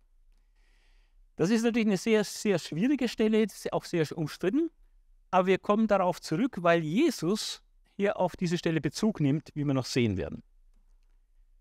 Dann gibt es noch drei alttestamentliche Stellen, die wir kurz abhandeln können. Äh, dann sind wir mit dem Alten Testament auch durch. Ähm, wo äh, es heißt, dass, äh, dass er wohl noch einen Tempel geben wird, einen dritten Tempel geben wird. In Sacharja 6, Vers 12 bis 13 ist die symbolische Krönung des Hohenpriesters Josua als Weissagung auf den Messias durch den Propheten Sacharja. Es heißt dort, und du sollst also ihm, das heißt Josua, dem Sohn Jozadaks, dem Hohenpriester, sagen, so spricht der Herr der Herrscher, siehe, es ist ein Mann, dessen Name Spross ist. Denn er wird aus seinem Orte hervorsprossen und den Tempel des Herrn bauen. Ja, er wird den Tempel des Herrn bauen und königlichen Schmuck tragen und wird auf seinem Thron sitzen und herrschen und wird Priester sein auf seinem Thron. Ein Friedensbund wird zwischen ihnen bestehen. Also ein Friedensbund zwischen Priester und König. Ne? Er wird, mit, er wird königlichen Schmuck tragen, also er ist ein König. Er wird auf seinem Thron sitzen, er ist ein König und wird herrschen, weil er ein König ist, und wird Priester sein auf seinem Thron und ein Friedensbund wird zwischen beiden sein. Also ein König-Priester. Oder man kann es auch anders sagen, ein Priester nach der Ordnung Melchisedeks, der König und Priester gleichzeitig ist. Also es ist der Messias. Und der Hohepriester äh, Josadak wird damals symbolisch gekrönt und dann wird diese Weissagung gegeben, dass der Spross kommen wird, also der Messias wird kommen und der wird den Tempel Jahwes bauen. Und deswegen glauben auch die orthodoxen Juden, dass man die Finger davon lassen soll und dass man warten muss, bis der Messias kommt, der wird den Tempel Jahwes bauen. Und äh, die Christen sagen dann aber, naja, Jesus hat den Tempel gebaut, er hat ja die Gemeinde gebaut. Die Gemeinde ist der Tempel Gottes. Es ist geistlich zu verstehen. Geht gar nicht um einen buchstäblichen Tempel. Das wäre ein Missverständnis, sagen manche Christen. Andere sagen, ähm, nein, der Messias wird den Tempel bauen. Ähm, dieser Titel Spross ist ein messianischer Titel, der auch in Sacharja 3, Vers 18 vorkommt. Und dieser Titel Spross vereinigt das Amt des Königs mit dem des hohen Priesters, analog zur Priesterschaft nach der Ordnung Melchisedeks, wie es im Hebräerbrief und Psalm 110, Vers 4 ausführlich entwickelt wird. Ähm, das hat dann auch alles seine sprachliche und sachliche Vorgeschichte. Äh, warum das äh, so ist. Äh, der Name Spross spielt auch in Jesaja eine riesige Rolle. Es gibt verschiedene Variationen des Begriffes Spross, die alle auf Messias bezogen sind. Wurzelschoß oder Spross, Wurzelspross Davids oder Stumpf, Wurzelspross aus dem Stumpf Isais und so weiter. Ja, die übertragene Auslegung deutet es auf den Bau der Gemeinde durch Jesus. Das heißt, der Tempel wird dann im übertragenen Sinn auf die Gemeinde gedeutet, wie in Epheser 2, 19 bis 22, wo die Gemeinde als Tempel, Behausung Gottes im Geist interpretiert wird. Ähm, dann hat Jesus ja auch selbst vom Tempel gesprochen, der abgerissen wird, den er wieder aufrichtet. Da sprach vom Tempel seines Leibes. Also ist es wahr, natürlich tut Jesus den Begriff Tempel auch symbolisch verwenden, einmal in Bezug auf seinen Leib. Und Tempel wird auch als Beschreibung der Gemeinde verwendet. Äh, das ist unbestritten. Äh, die Frage ist nur, äh, ob die Leser von Sacharja das so verstehen konnten äh, oder ob sie es nicht zwingend auf einen physischen Tempel hin bezogen verstehen mussten aufgrund der Situation damals. Die Auslegung auf den Bau des Tempels den Messias, ist auf die normale jüdische Auslegung, ähm, damit verbindet sich meist die Vorstellung, dass der dritte Tempel nicht von Menschen zu errichten sei, sondern von Gott selbst durch die Sendung des Messias. Denkbar ist aber auch, dass mit Bauen mehr an die Wiederherstellung des Tempels nach seiner Entweihung durch den Antichristen zu denken ist. Also manche sehen den Tempel erst im Millennium, dass er gebaut wird, andere sehen, der Tempel ist vorher da, weil der Antichrist damit was auch zu schaffen hat. Der wird dann entweiht. Wenn der Messias kommt, wird der Tempel dann wieder geweiht und steht dann im Tausendjährigen Reich zur Verfügung. Das sind so die Hauptkonzepte hier. Sacharja 14 ist ein weiterer Text, ähm, der einen Einblick gibt in das Tausendjährige Reich. Und dort finden wir äh, wiederum ein Opferkult. Also in Sacharja 14 haben wir äh, ganz klar einen Opferdienst. Der Kontext ist, äh, dass Jesus gekommen ist in Macht und Herrlichkeit. Äh, die Feinde Jerusalems sind zurückgeworfen und dann bricht äh, Friedensreich aus, die Herrschaft, weltweite Herrschaft des Königs. Und das heißt dann, die Überlebenden der Völker, die gegen Jerusalem gekämpft haben, werden von da an jedes Jahr nach Jerusalem ziehen, um das Laubhüttenfest zu feiern und Jahwe, den allmächtigen Gott, anzubeten. Aber das wird ein Ritus werden, äh, dass äh, die Völker jährlich zum Laubhüttenfest nach Jerusalem äh, antanzen und Gott die Ehre, die Referenz erweisen. Wenn aber eines von den Völkern der Erde sich weigert zu kommen und dem allmächtigen Gott die Ehre zu erweisen, wird kein Regen mehr über dieses Land kommen. Selbst wenn es die Ägypter sind, die nicht mehr kommen, werden auch sie entsprechend bestraft, was ja besonders ist, weil die Ägypter in besonderer Weise gesegnet werden im Millennium. Ägypten mein Volk, Assyrien meine Hände Werk, zusammen mit Israel ein Dreierbund. Also die Erzfeinde Israels, Ägypten und Assyrien werden ein Segen sein inmitten der Erde äh, im Millennium. Und deswegen hier die Erwähnung, äh, selbst wenn dann die Ägypter nicht kommen würden, die doch so besonders gesegnet sind im Millennium, dann wird es auch über sie nicht regnen. Das wird der gleiche Schlag treffen, mit dem Jahwe alle Völker bestrafen wird, die nicht zum Laubhüttenfest kommen. So wird die Strafe für die Ägypter und die der anderen Völker aussehen. An jenem Tag, also wenn dann dieses Laubhüttenfest gefeiert wird, wird selbst auf den Schellen der Pferde stehen, geheiligt für Jahwe. Und die Kochtöpfe im Tempel Jahwes werden so heilig sein wie die Schalen mit Opferblut vor dem Altar. Ja, jeder Kochtopf in Jerusalem und Juda wird Jahwe, dem allmächtigen Gott, geheiligt sein. Ja, man braucht Gefäße ohne Ende, weil so viele Menschen sind, wenn die ganzen Völker hier äh, kommen und Ball fahren nach Jerusalem zum Laubhüttenfest. Und alle, die zum Opfer kommen, nehmen die Töpfe und kochen darin, denn dann wird es auch keinen Händler mehr im Tempel Jahwes des allmächtigen Gottes geben. Wir erinnern uns, dass Jesus die Händler ausgetrieben hat, ja, aus dem Tempel. Und äh, weil die ein Kaufhaus draus gemacht haben. Und hier gesagt, dann wird es keine Händler mehr im Tempel geben. Aber es wird einen Tempel geben. Also Sacharja passt sich äh, mühelos ein in die anderen alttestamentlichen Stellen, die von einem Tempel im Millennium reden.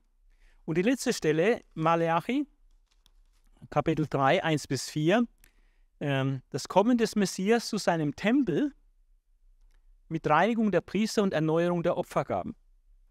Pass auf, sagt Jahwe, der allmächtige Gott. Ich sende meinen Boten. Er wird mir den Weg bahnen. Dieser Bote war Johannes der Täufer, der den Weg für Jesus gebahnt. Und er war, so sagt Jesus, er war der Elia, wenn ihr es fassen könnt, der kommen soll, ja, bevor der Messias kommt. Also ich sende meinen Boten, der mir den Weg bahnt. Und ganz plötzlich wird auch der Herr, auf den er wartet, zu seinem Tempel kommen. Ja, der Bote des Bundes, den ihr herbeisehnt, wird kommen.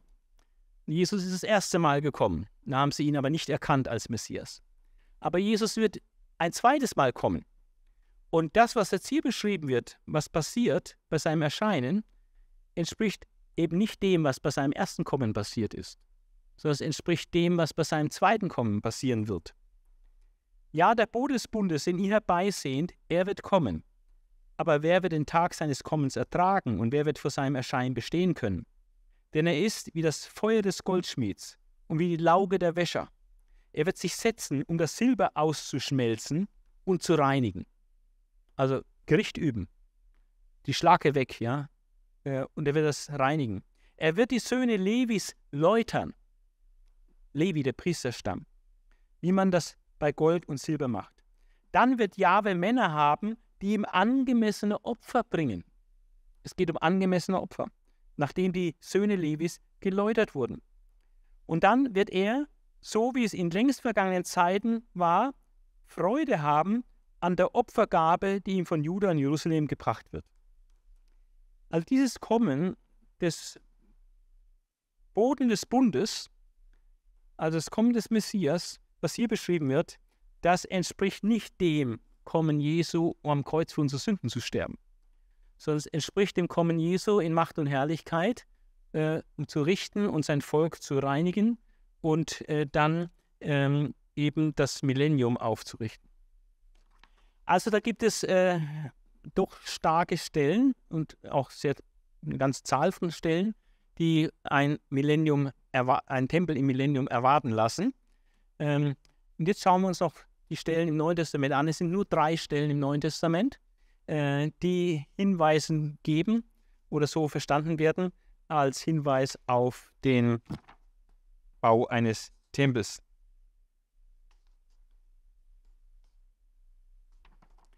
Die erste Stelle äh, ist Matthäus 24, Vers 15 und die Parallelstelle Markus 13, Vers 14, äh, wo Jesus Daniel zitiert. Und zwar die Stellen, die wir vorhin gelesen hatten. Also Matthäus 24, Vers 14.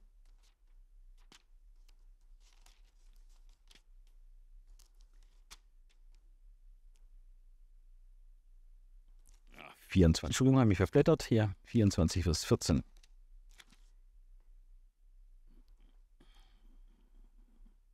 Vers 15, 24, Matthäus 24, Vers 15. Wenn ihr aber das Scheusal der Verwüstung, von dem der Prophet Daniel geredet hat, am heiligen Ort stehen seht, wer das liest, der merke auf, dann sollen die Einwohner Jude, Judäas in die Berge fliehen. Weil es der Startschuss für das, was dann diese große Trübsalzeit genannt wird. Also der Startschuss für die letzten Verfolgungsjahre unter dem Antichristen wird eingeläutet äh, durch dieses Scheusal der Verwüstung oder dieses Gräuelbild der Verwüstung, welches am heiligen Ort steht. Und das wird so verstanden, äh, dass dieser heilige Ort äh, der Tempel ist, Jerusalem. Und wenn die Juden dann sehen, dass im Tempel in Jerusalem dieses Gräuelbild aufgerichtet wird, wohl durch den Antichristen, wie es der Prophet äh, Daniel gesagt hat, ja, von dem kommenden Fürsten, ähm, der dann dieses Gräuelbild aufrichtet, dass dann ähm, eben diese schreckliche Trübsalzeit äh, beginnt.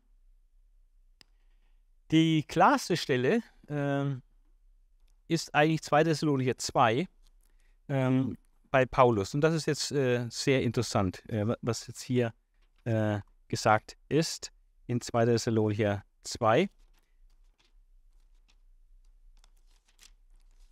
Dort wird der Antichrist beschrieben. Es ist vom Mensch der Gesetzlosigkeit die Rede, der zur Vernichtung bestimmt ist und der muss zuerst auftreten, bevor Jesus wiederkommt. Das ist die Aussage von Paulus. Lasst euch von niemand auf keine Weise täuschen. zuerst muss es zum Aufruhr gegen Gott kommen, das ist eine allgemeine Rebellion gegen Gott. Und der Mensch der Gesetzlosigkeit, der zur Vernichtung bestimmt ist, muss auftreten. Er wird sich auflehnen und über alles hinwegsetzen, was Gott oder Heiligtum genannt wird, bis er sich schließlich im Tempel Gottes niederlässt und für Gott ausgibt. Das ist der entscheidende Satz. Also dieser Mensch der Gesetzlosigkeit, ja, der wird sich über alles erheben, was Gott, Gottesdienst, göttliche Verehrung äh, genannt wird, was heilig ist. Und schließlich als ultimativen Höhepunkt wird er sich im Tempel Gottes niederlassen und sich selbst zum Gott erklären. Und äh, das ist äh, jetzt äh, sehr interessant, ähm, wie das hineinspielt, auch in die Zeitgeschichte damals. Denn ähm, als Paulus diesen Brief schrieb, etwa vielleicht 50 nach Christus oder 51 nach Christus, da ist nur etwa zwölf Jahre vorher Folgendes passiert. Äh, dort hatte Kaiser Caligula, aus Kaiser Gaius äh, bekannt, äh, im Jahr 40 nach Christus dem Statthalter Petronius damit beauftragt, ein Standbild des Kaisers, also ein Standbild von sich selber, im Allerheiligsten im Tempel aufzustellen. Er hat diesen Befehl gegeben an Petronius und hat gesagt, wenn die Juden das nicht freiwillig zulassen, dann muss er sie mit Krieg überziehen und sie zwingen. Also es ging wirklich um, um Krieg. Und wir können es auch bei Josephus nachlesen, diese Ereignisse, wie er das beschreibt, was dann die Juden unternommen haben, den Petronius zu überzeugen, dass er das nicht tun soll, dass sie bereit waren zu sterben, äh, lieber zu sterben, als das zuzulassen, dass dann Götzenbild oder ein Tem Bild des Kaisers im, im Jerusalemer Tempel äh, aufgestellt wird. Zu der Zeit war der Tempel ja noch gar nicht zerstört, ne? äh, stand er noch da. Und ähm, aber das hat erstmal nichts geholfen. Der äh, hat es ein bisschen verzögert, aber ähm, äh, gleichzeitig hat König Agrippa bei Kaiser Gaius, also bei diesem Caligula, ähm, hingewirkt und den, den Wunsch, hat einen Wunsch frei, hat dann sich gewünscht, dass er dieses äh, Ansinnen doch lässt und darauf verzichtet, äh, seine Statue da in das Allerheiligste des jüdischen Tempels zu stellen. Ähm, es gab einiges hin und her. Ähm, schlussendlich soll es dann doch durchgezogen werden. Ähm, erst hat er zugestimmt, es zu lassen, dann hat er sich wieder anders überlegt und es sollte doch durchgezogen werden und der Betonius sollte äh, Selbstmord begehen, weil er den Befehl bisher nicht ausgeführt hat. Aber es kam dann schließlich doch nicht dazu, dass das Bild des Kaisers äh, Caligula im Jerusalemer Tempel aufgerichtet wurde, weil Caligula ermordet wurde. Und das haben die Juden natürlich auch als Eingreifen Gottes gesehen, äh, dass Gott es diesmal verhindert hat, äh, dass das Bild des Kaisers im Jerusalemer Tempel aufgerichtet wird. Und dieses war jetzt vielleicht zwölf, zwölf Jahre her, äh, als Paulus diesen Brief an die Thessalonicher schreibt. Völlig klar denken die Juden äh, und die Christen, die Christen, die diesen Brief lesen, denken natürlich, dass hier der buchstäbliche Tempel gemeint ist, zumal er da noch stand zu der Zeit. Ja. Also dass der, der Mensch der Sünde, der Mensch der Gesetzlosigkeit, der Antichrist, der sich über alles erhebt, der wird sich in den Tempel Gottes setzen. Damals stand er sogar noch.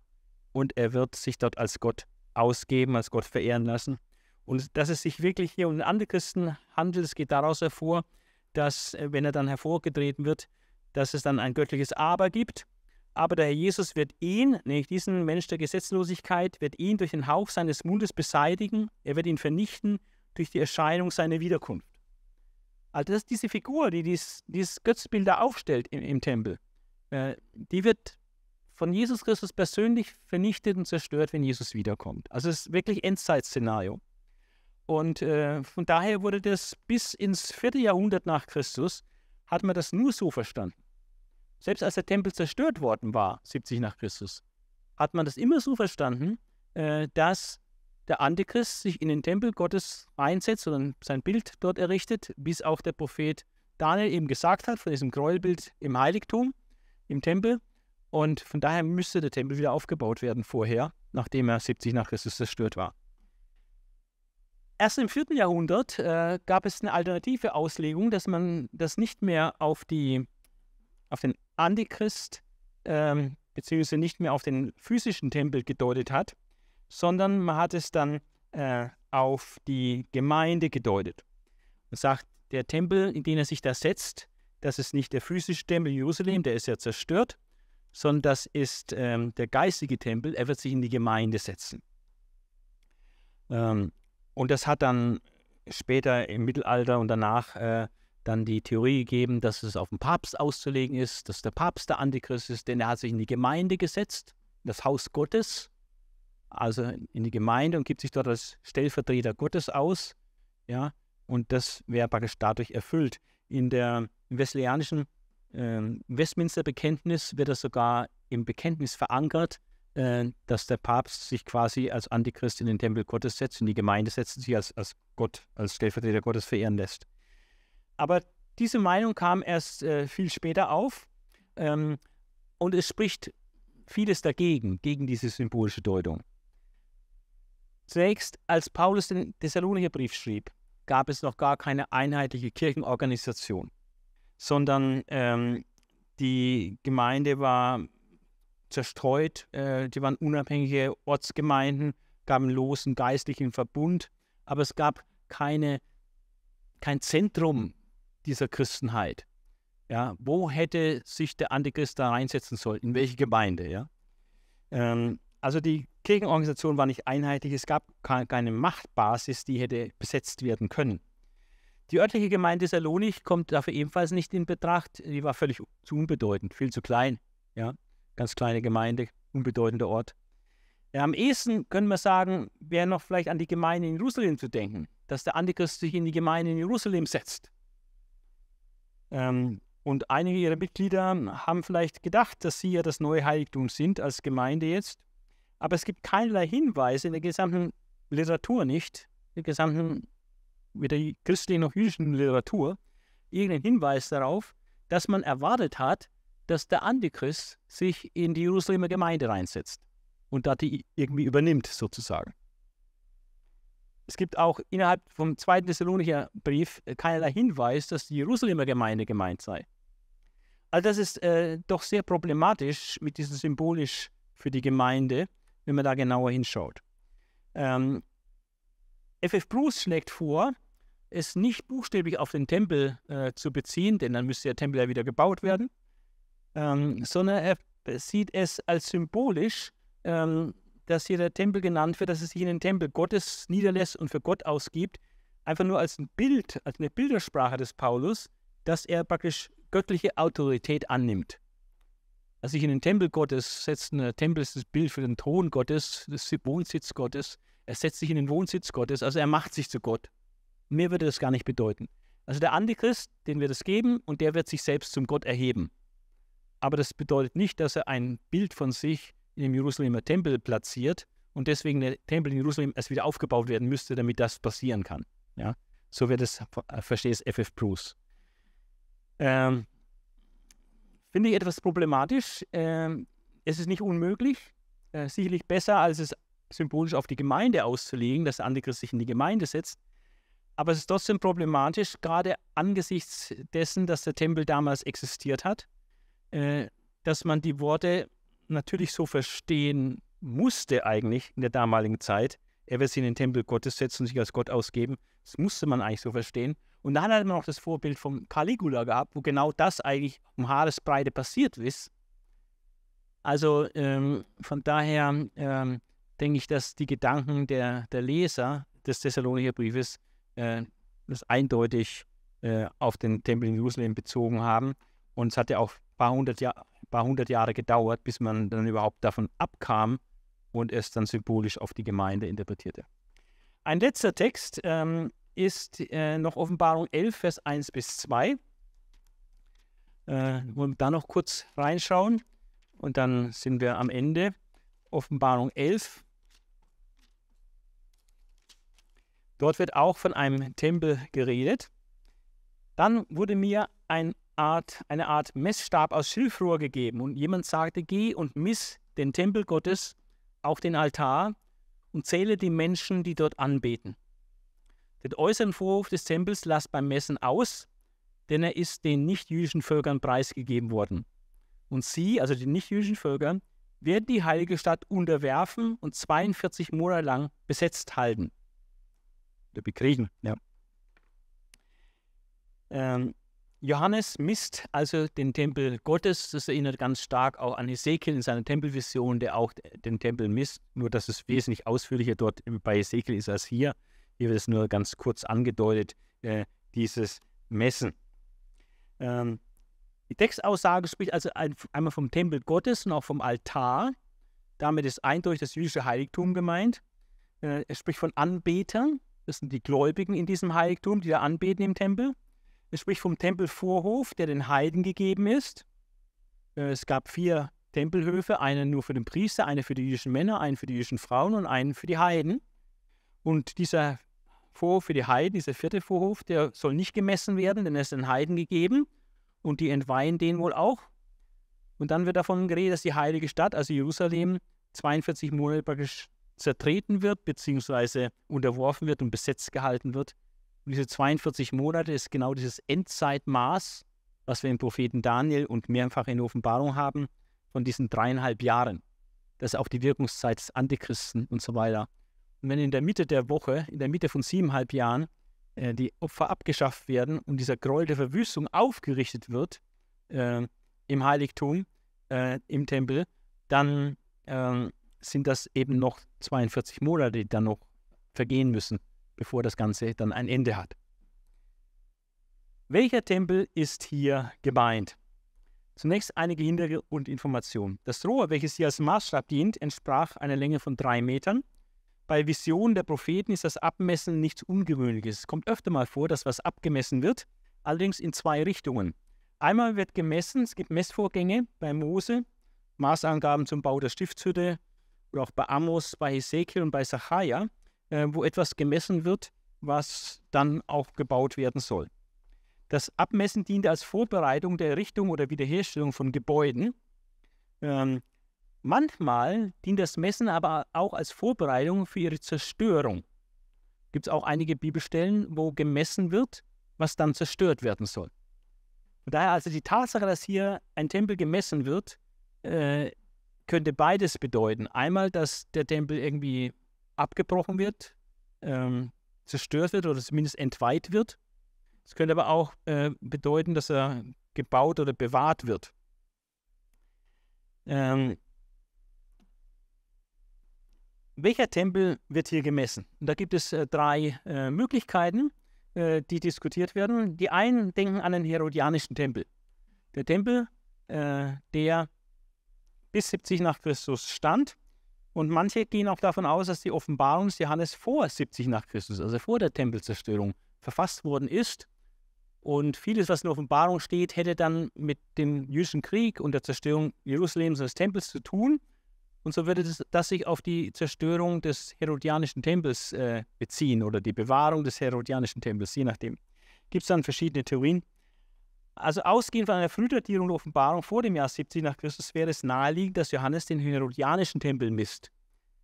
Das Dilemma besteht aber darin, dass entgegen der Aussage von Offenbarung 12, 1 bis 2 der Tempel und die inneren drei Vorhöfe nicht bewahrt, sondern sie wurden dauerhaft vernichtet von den Römern.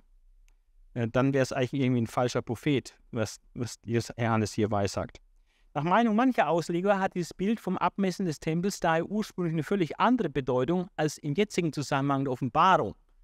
Man behauptet dann, Johannes hätte hier ein Stück, äh, was schon als Text vorliegt, aus einer anderen Zeit übernommen und neu gedeutet. Nach dieser Ansicht benutzt Johannes, der erst ca. 20 Jahre nach der Zerstörung dieses Tempels schreibt, also in den 90er Jahren, eine ältere jüdische Quelle, die im Befreiungskampf der Juden gegen die Römer kurz vor der Zerstörung Jerusalems als Ermutigung für die jüdischen Widerstandskämpfer dienen sollte. Das wäre der ursprüngliche Platz dieses Textes. Es wäre ein Text an Juden, von Juden für Juden, die im Widerstand gegen die Römer stehen, 70 nach Christus in der Zeit, und er bietet Widerstand leisten in Jerusalem bis hinein in den Tempel, äh, um dass er nicht preisgegeben wird. Und das sollte sie ermutigen, dass Gott den Tempel beschützen wird. Was aber dann nicht passiert ist. Und Johannes will das 20 Jahre später, dieses Fragment aufgreifen und hier mit einbauen in sein Buch und damit aber was ganz anderes ausdrücken wollen. Also schon sehr kompliziert. Auf solche Ideen können nur manche Theologen kommen. Äh, in der Tat kämpfte die Partei der Zeloten gegen die Römer bis auf den letzten Mann. Und nach dem Fall der Stadt verschanzten sie sich im Tempelkomplex in der möglicherweise durch falsche Propheten aufgestachenen Hoffnung, dass die Heiden nicht über den Vorhof der Heiden hinauskämen. Aber das hat nicht gestimmt. Die Römer kamen bis in das Allerheiligste hinein und haben den Tempel dann auch komplett zerstört und ausgeplündert. Äh, und alle Widerstandskämpfer getötet und den Tempel dann in Brand gesteckt. Also die Deutung hier auf den, dass Johannes hier den herodianischen Tempel meint, der aber eigentlich zerstört worden ist, nicht bewahrt worden ist, ähm, das funktioniert meines Erachtens überhaupt nicht. Passt auch nicht mit den 42 Monaten zusammen, dieses Endzeitmaß, äh, was hier in dem Zusammenhang auch steht. Ähm, also es passt vorne und hinten nicht meines Erachtens. Ähm, Vielfach wird es heute im übertragenen Sinn auf die Gemeinde Jesu ausgelegt. Johannes habe nun diese ältere jüdische Quelle übernommen, wo es um eine, vielleicht eine Pseudoprophetie ging, dass der Tempel doch bewahrt werden würde, der physische Tempel, was aber nicht passiert ist. Und der Johannes hat es jetzt äh, aufgegriffen und bezieht es auf den geistlichen Tempel, auf die Gemeinde, die bewahrt werden soll. Der Tempel sei nicht das Gebäude, das vor 20 Jahren zerstört wurde, sondern die christliche Gemeinde, das neue Gottesvolk in seiner Gesamtheit. Und es stimmt ja auch, dass in der Bibel, im Neuen Testament, die Gemeinde immer wieder mal auch als Tempel äh, bezeichnet wird. Aber gegen diese Theorie mit anschließender Vergeistigung spricht aber der Wortlaut des Bibeltextes. Johannes berichtet in der Ich-Form. Ich abgemessen. Ich sah. Also nicht irgendjemand anders. Er selber. Es gibt keinerlei Hinweis, dass er irgendwie eine Quelle hier benutzt. Es ist richtig, dass der Ausdruck Tempel Gottes im Neuen Testament auch die, für die Gemeinde angewendet wird, aber das gilt nicht für die Ausdrücke Altar oder Vorhof der Heiden. Das sind keine symbolischen Bezeichnungen, die irgendwie eine Relevanz in der Gemeinde haben. Aber sie werden hier erwähnt. Das wird gemessen. Geh und miss den Tempel Gottes. Miss auch den Altar. Zähle die Menschen, die dort anbeten. Und den äußeren Vorhof lass beim Messen aus. Also, welche Symbolik soll dahinter stehen, hinter diesen äh, Begriffen? Altar, Hof der Heiden, ja, gibt keinen Sinn im Neuen Testament, dass es symbolisch äh, auf die Gemeinde bezogen wird. Auch die Tatsache, dass Personen, die darin anbeten, extra genannt werden, äh, deutet stark auf eine Deutung als Tempelkomplex. In einem Tempelkomplex befinden sich halt Menschen und die sollen gezählt werden. Gegen die übertragene Bedeutung spricht ferner die Ortsangabe in Vers 2 und in Vers 8, äh, wo äh, diese Stadt, die heilige Stadt natürlich eindeutig auch Jerusalem ist. Das heißt dann die Stadt, in der auch ihr Heiland, ihr Herr gekreuzigt wurde. Also die Stadt ist Jerusalem.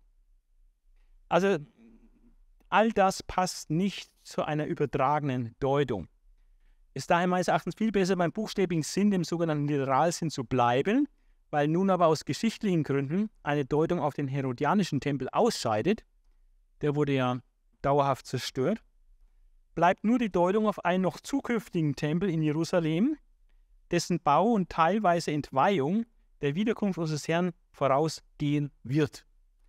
Also das ist die Auslegung, wenn man dieser Auslegung folgt, ist auch so eher die normale Auslegung im, im prämillennialistischen Verständnis äh, der Christen. Äh, wenn sie den Prämillennialismus befürworten, dann haben sie in der Regel diese Auslegung. Äh, nach dieser Auslegung müsste der dritte Tempel gebaut werden, nicht erst im Millennium. Gibt es etliche alttestamentliche Stellen, die das wohl bezeugen, dass auch im Millennium ein Tempel existiert sondern der Tempel wird gebraucht als Infrastruktur für das Wirken des Antichristen in dieser Trübsalzeit, in dieser Endzeit, Zeitmaß von diesen dreieinhalb Jahren.